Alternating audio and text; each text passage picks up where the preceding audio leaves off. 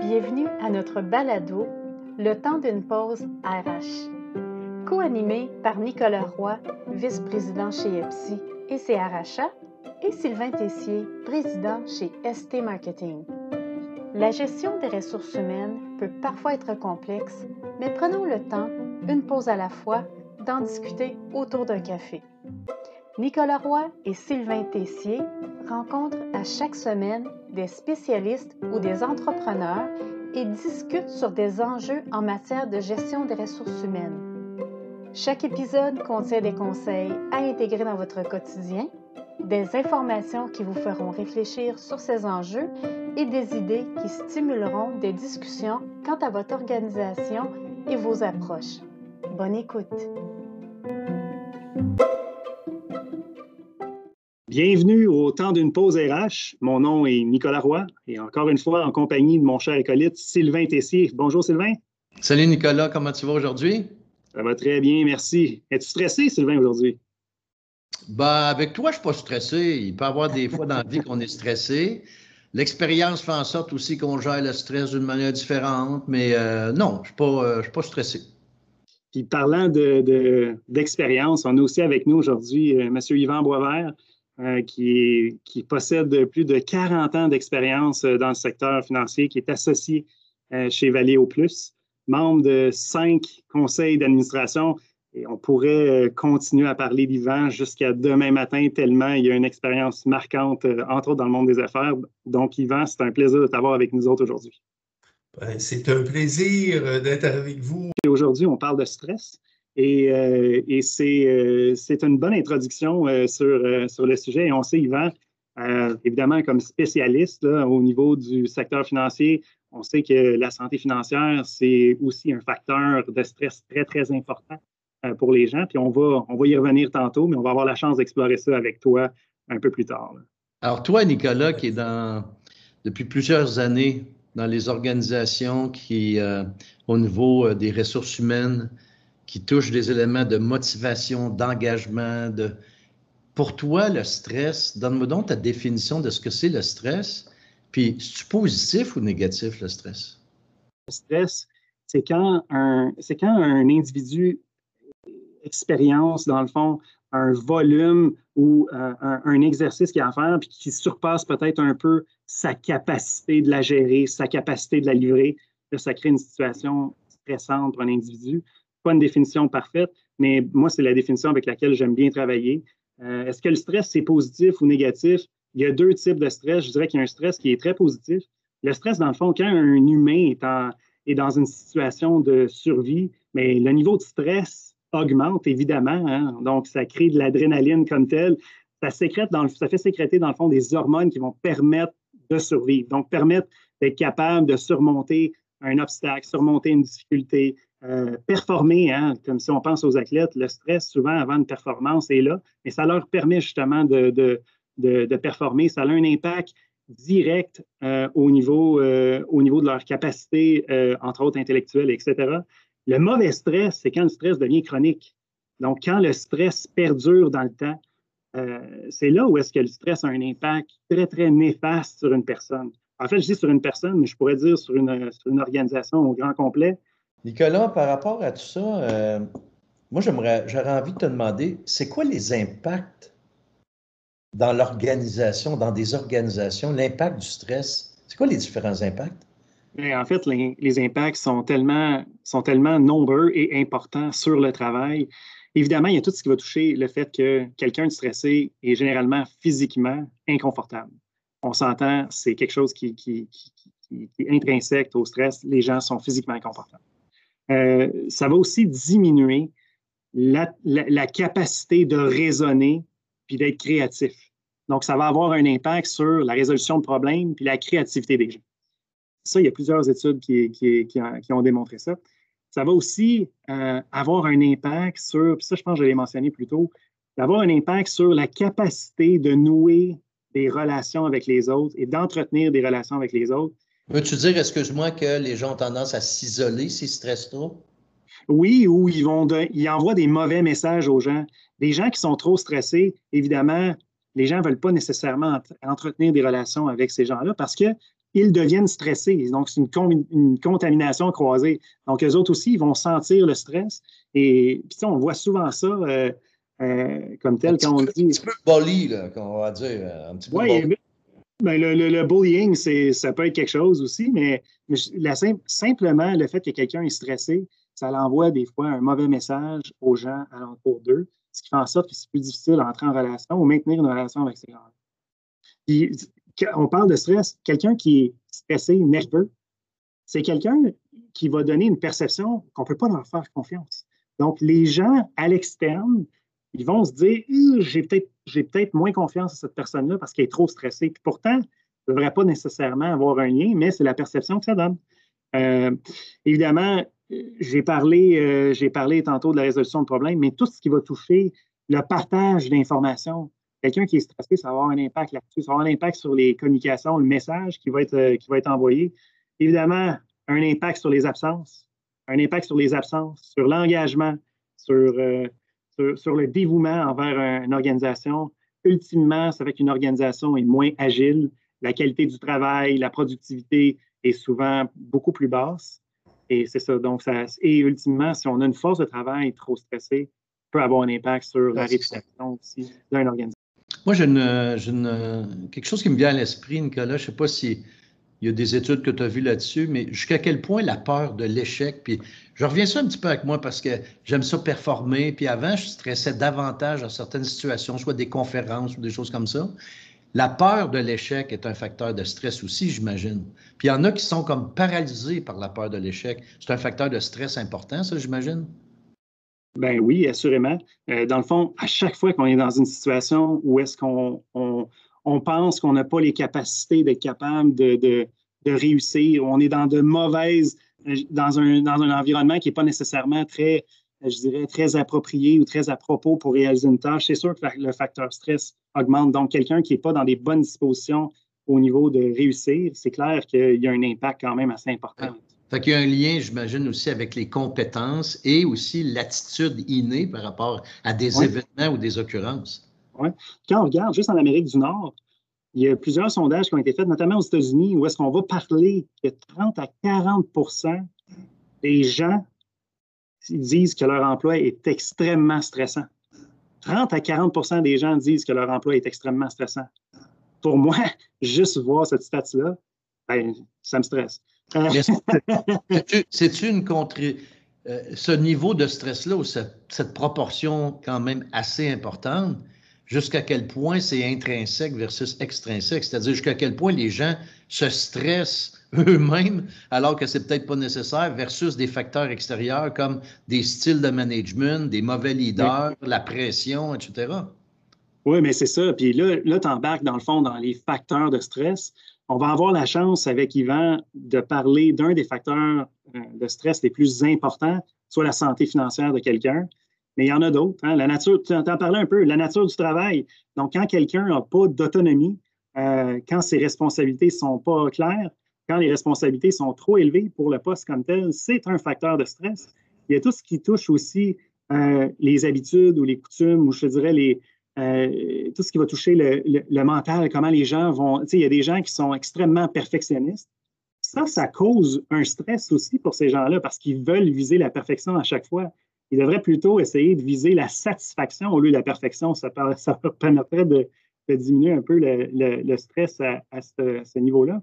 La qualité des communications aussi au niveau, euh, tu parlais de management, mais aussi au niveau organisationnel, peut avoir un impact assez important au niveau du stress euh, chez, chez quelqu'un. Évidemment, il y a des, puis vous connaissez, vous êtes, euh, vous êtes dans le milieu des affaires depuis très, très longtemps.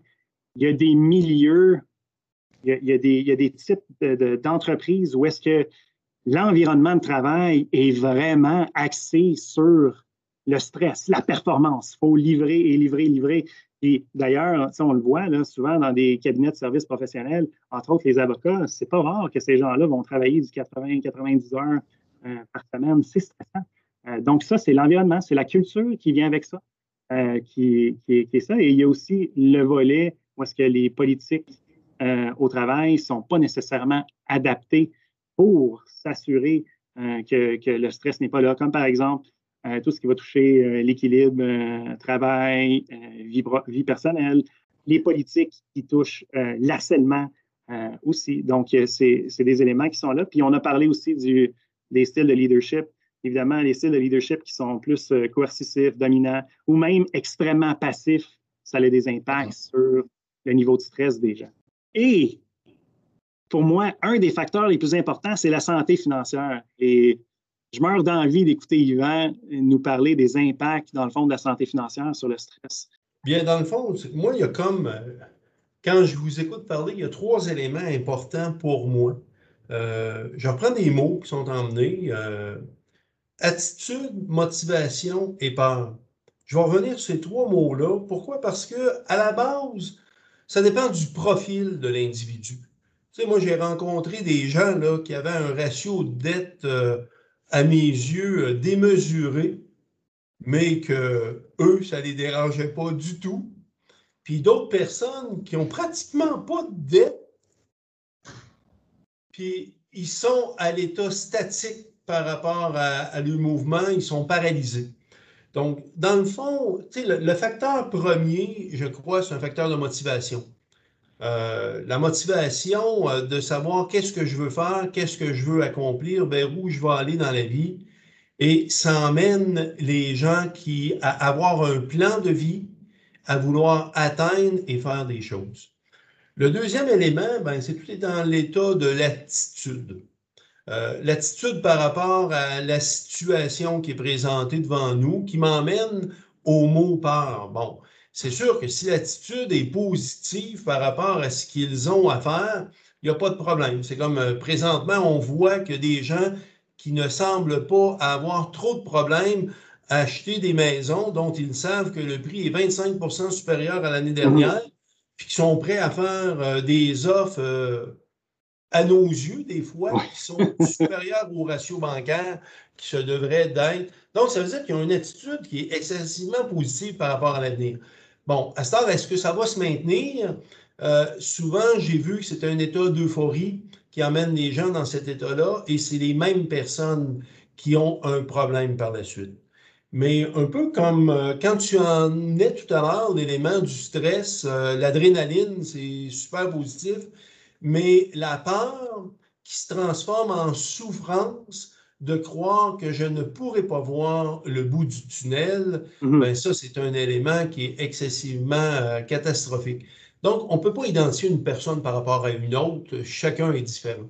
Mhm. Par rapport à ton expérience, Sylvain, de ce que tu as pu voir dans les organisations, puis je pense que Valéo a une bonne partie de mission relativement à ça, comment ça se traduit, ça, dans un contexte organisationnel? Les gens qui ont un stress relativement à l'argent, à leurs finances, etc. Jusqu'à quel point ça a des impacts, ça, la, question d'inquiétude financière? Bon, c'est sûr, regardez, de notre côté, euh, on lit plein d'études aussi psychologiques par rapport à l'élément, mais on, on, est constamment en relation avec les employés et aussi en vie de couple. Et le facteur numéro un de la discorde d'une vie de couple, c'est le financier. Oui. Euh, c'est loin d'être par rapport à des objectifs, c'est de regarder par rapport aux financiers des choses aussi banales euh, que de ne pas avoir les mêmes valeurs au niveau de où on doit dépenser l'argent. Quelqu'un peut croire qu'il a besoin de s'amuser présentement à cause de la pandémie, puis de s'acheter un VTT pendant que l'autre a une vision peut-être un petit peu plus long terme, de dire, mm-hmm. ben, si on dépense cela, on va faire quoi par rapport à l'éducation des enfants tout à l'heure? Oui, ça a définitivement un impact sur la relation, comme tu mentionnais. Donc, ça, cause la discorde au sein de deux personnes. Et effectivement, on voit aussi un peu le même genre de comportement en organisation. L'argent peut parfois être aussi euh, un point de discorde. Quand, quand, les gens se comparent puis valorisent un peu leur, euh, leur, leur, fonction, leur responsabilité, leur tâche, comparent ça avec leurs collègues, voient que leurs collègues gagnent plus cher. Donc, ça crée quand même un peu de, de dissension aussi dans ce niveau-là. Et ça cause du stress. Puis un point par rapport, je fais du pouce avec ce que tu viens de dire, Nicolas.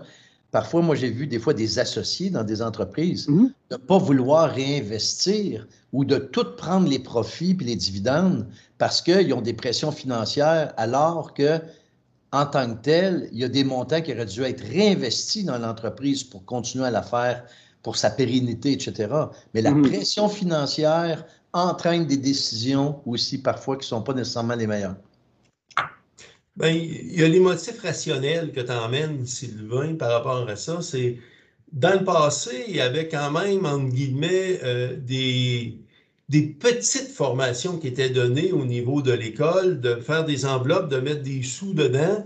Et aujourd'hui, euh, tout l'aspect de la connaissance des ratios financiers, malgré l'intelligence des gens, y a, on a tenu les gens dans l'ignorance par rapport à ça. Et euh, on devrait avoir une combinaison mieux équilibrée entre euh, les désirs de consommation Ouais. et euh, dans les vrais faits, ce que ça va nous donner pour nous plus tard. Est-ce que ça Ça, se hein? pratique, ça, l'inquiétude financière dans, chez un employé, par exemple, qui stresse? J'imagine que ça a des impacts sur sa performance. Y a-t-il des stratégies pour que ça s'améliore, ce stress-là, relativement à l'argent? Bien, on en, fait en entreprise. Euh, on, a eu un- une conférence qu'on a donnée sur les, mêmes ondes, dans le fond, de psy. Euh, C'était un collègue qui démontrait qu'on emmène des gens à regarder leur ratio et à, faire en sorte, euh, à, titre d'exemple, des fois, le- l'employeur te permet de déposer dans le fonds de pension et il va déposer si tu déposes. Hey, c'est un 100% de rendement, ça, euh, de faire cette situation-là. Et les gens, des fois, regardaient une autre situation à côté en disant, ben, je vais prendre un REER euh, moi-même de mon côté, aller chercher mon économie. L'idée était bonne, mais elle n'était pas optimisée. Le principe en arrière, c'est de démontrer des processus d'optimisation aux gens plutôt que de travailler à faire une éducation, je dirais. Et euh, tout ça ben, peut se passer euh, par rapport à tout ce que l'entreprise met au niveau des bénéfices marginaux, par exemple. Mhm. Un bel exemple. Nicolas, est-ce qu'il y a un lien entre euh, stress, en général, oui, et la santé mentale, mais est-ce qu'il y a des choses qui existent, Nicolas, sur stress financier et santé mentale? En fait, euh, oui, il y en a, il y en a plusieurs. Puis on peut même mettre le, le stress à la base, il y a des liens pas juste sur la santé mentale. C'est un lien qui est quand même assez fort, mais il n'y a pas juste ce lien-là qui peut être fait. Euh, des gens qui se sentent pas bien. Tu sais, dans le fond, pour être bien au travail, on s'entend, il y a trois composantes de base qu'il faut avoir et le stress a un impact sur les trois. La première, il faut se sentir compétent. On s'entend. Donc, quand les conditions de base ne sont pas là, puis quelqu'un ne se sent pas compétent, évidemment, ça ne va pas nécessairement bien aller. On s'entend là-dessus. Il y a aussi avoir un haut degré d'autonomie. Donc, quelqu'un qui n'a pas nécessairement un gros ou un haut degré d'autonomie au travail, évidemment, par exemple, j'ai un exemple comme ça, s'il est micro-géré, évidemment, ça va avoir un impact sur son stress et il ne va pas bien performer. Mais ça peut aussi avoir un impact sur sa santé mentale parce qu'il se sent constamment observé, constamment quelqu'un sur son dos. Et l'autre élément qui est aussi très, très important euh, quand on regarde les besoins fondamentaux au niveau du, euh, du travail, c'est de se sentir socialement connecté ou en interrelation avec les autres. Donc, évidemment, le stress, si une personne n'est pas en mesure de faire ça, euh, le stress, dans le fond, va avoir un impact qui va souvent prévenir quelqu'un ou pas prévenir, mais je dirais avoir une interférence avec la capacité de quelqu'un de nouer des relations dans le cadre de son travail. Et le stress a aussi ces impacts-là, mais tout ça, c'est aussi relié euh, comme intimement à la santé mentale. Très bien. Est-ce que tu sais s'il y a des facteurs familiaux, c'est-à-dire l'impact de ce que tu as vu, ressenti dans une famille par rapport à ça? J'imagine qu'il y a des facteurs aussi, le stress, puis des inquiétudes, comme il y en a qui sont inquiets, sont tout le temps, puis euh, ils ont peur de manquer d'argent. Euh, mais est-ce que ça a un facteur important aussi, j'imagine, la famille? Ben oui, c'est une source, c'est une source de stress. Et il faut être capable de, de, de faire la scission entre ce qui se passe euh, à la maison, ce qui se passe au travail. Euh, parfois, les deux sont entremêlés. Donc, c'est clair que un peut clairement avoir un impact sur l'autre. Tu parles au niveau de la famille, mais je te dirais que des gens qui subissent un gros stress au travail ramènent régulièrement ça à la maison. Et là, ça, c'est là que ça amène aussi des problématiques. Des problématiques qui, normalement, devraient être circoncis au niveau du travail, ils sont amenés à la maison et là, ça crée d'autres sources de stress pour les enfants, pour, euh, pour conjoints, conjointes, etc. là. Donc, euh, Yvan, j'aimerais ça t'entendre sur jusqu'à quel point, toi qui es dans les secteurs financiers depuis longtemps, tu as travaillé avec beaucoup de chefs d'entreprise, des gestionnaires, des gestionnaires RH, etc., dans des affaires de plans collectifs, etc. Bon, est-ce que jusqu'à quel point tu as vu une évolution quant à la réceptivité des gestionnaires par rapport à la situation financière de leurs employés? Ça a-tu évolué, ça? Ou avant, c'était c'est pas de mes affaires, mais aujourd'hui, on en ressent davantage les impacts. Puis est-ce qu'on est plus sensible à ça aujourd'hui? Ben moi, je crois que cette évolution-là là, existe et n'existe pas. Dans, ce sens que dans le passé, il y a des gens qui n'avaient aucune attitude par rapport à cet élément-là et il y en a qui y croyaient vraiment. On le voit par les valeurs, dans le fond, manifestées mm-hmm. euh, par les entreprises. Je crois que ça se ressemble beaucoup dans ce que c'était. Mais c'est souvent la situation. Tu sais, il y a un proverbe qui dit Situation is the boss. Moi, je crois que dans la situation dans laquelle on est là, en pénurie de main-d'œuvre, et la nouvelle façon des employés de penser, ils te rencontrent la première journée et c'est eux qui décident euh, du style d'entrevue qu'ils vont avoir et ils questionnent davantage l'entreprise. Donc, je crois que oui, euh, les entreprises qui se respectent développent des marques employeurs qui sont plus robustes, plus solides et ils respectent le troisième point présentement des dernières études qu'on a vues, euh, que c'était très important pour l'employé considère que l'employeur est responsable de mm. son avenir financier. Alors, euh, plus on va tabler sur ces éléments-là, toutes les études gouvernementales présentement sur le site, dans le Fonds de Revenu Canada, on voit ces études-là. Euh, sont à la portée de tous les employeurs et à la portée de tous ceux qui ont des équipes qui sont interreliées, je dirais là. Euh, une pensée RH euh, qui a une pensée aussi monétaire. ce que je veux dire, c'est il faut être capable de vendre euh, aux financiers de l'entreprise. Quand on est sur des CA, on sait ce que c'est. Mhm. Alors, la personne, quand elle vient nous présenter de quoi, il faut qu'elle vienne nous présenter quelque chose dans lequel on voit que ça va être porteur puis ça va être vrai au niveau de l'entreprise. Donc, l'élément de fidélité, pour moi, qu'on dit aujourd'hui, les gens sont moins fidèles, moi, je ne crois pas à ça. Je crois qu'il y a de la fidélité chez les meilleurs au niveau des entreprises. Puis on le voit euh, par rapport à ces équipes-là qui sont les mêmes équipes qui soutiennent toujours. Donc, investir à la bonne place, ben, c'est investir dans ses ressources.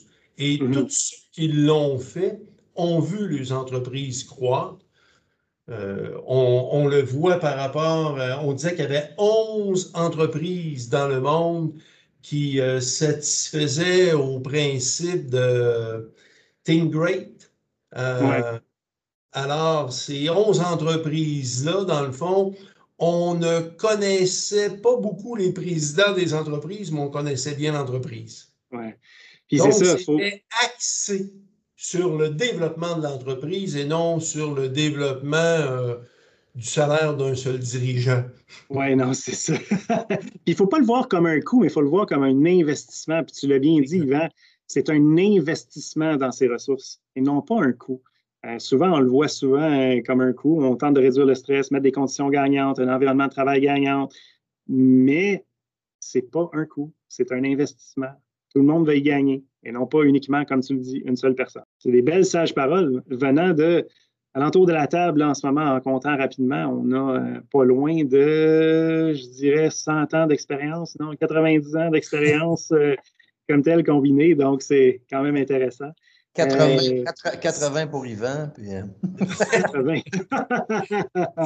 si, vous me permettez, à ce moment-là, j'aimerais ça reprendre les... Il y a quatre points que tu as emmenés tout à l'heure, Nicolas, grâce à la question de Sylvain. Tu sais, tu parlais de compétences, d'autonomie, l'élément mental puis l'élément connecté. Oui. Tu fondamentalement, euh, on ne peut pas passer à travers le financier par rapport à ça.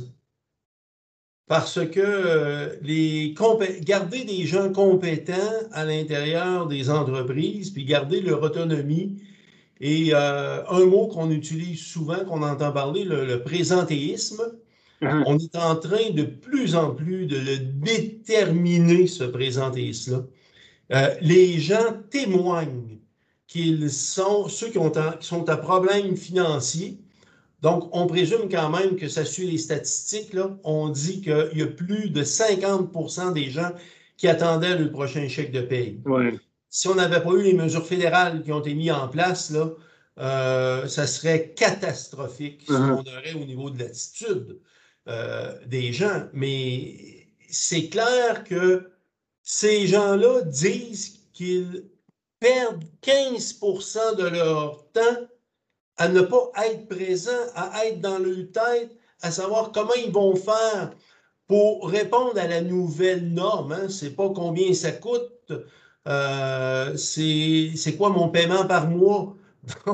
ils veulent rembourser le paiement par mois, puis ils cherchent par tous les moyens et ils perdent 15% de leur temps. Donc, investir à trouver la forme pour chacune des personnes c'est pas une formule qui s'adresse à tous. Si je ne me trompe pas, Yvan. la formule pour chacun. Mhm. Ça se fait en rencontre individuelle et on le réussit très bien avec juste 30 minutes par personne en, environnement de travail.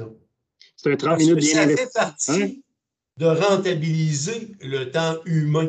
Exact. Si je ne me trompe pas, Yvan, ces études-là, ce pas des chiffres en l'air, c'est des études exhaustives, je pense, réalisées par Manuvie, là, qui est quand même. Euh, et même donné, comme je disais tout à l'heure, euh, sur Research canadien euh, du gouvernement canadien au niveau du ministère du Revenu. Très bien. Mais c'est bien beau tout ça, de faire, mettons, le constat. Mais qu'est-ce qu'on fait avec ça? Oui. Ce qu'on fait avec ça. Moi, dans un premier temps, je veux juste te dire que dans ma carrière, j'ai vu régulièrement des, chefs d'entreprise ou des dirigeants d'organisations qui, pour eux, le stress, pas important.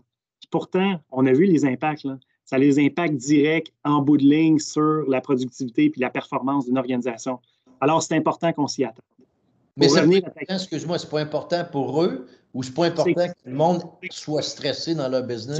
C'est que pour eux, c'est pas un facteur qui a un impact sur la performance de l'organisation. Ils ne voient pas ça. Ils ne voient pas la corrélation directe entre le stress et la productivité ou la performance d'une organisation, même à la limite le bien-être des individus. pour eux, c'est une situation normale. C'est au travail, c'est normal, il faut que ça soit stressant. Ça fait partie de la job. C'est ce que j'entends régulièrement. En fait, beaucoup moins, mais je l'ai entendu régulièrement dans ma carrière. Puis, on le voit, puis c'est démontré par les études, il faut s'y attaquer. Évidemment, la première chose qu'on doit faire, c'est recueillir l'information. C'est la première étape. Il faut comprendre le stress qui est vécu par sa force de travail. C'est quoi les causes de ce stress-là?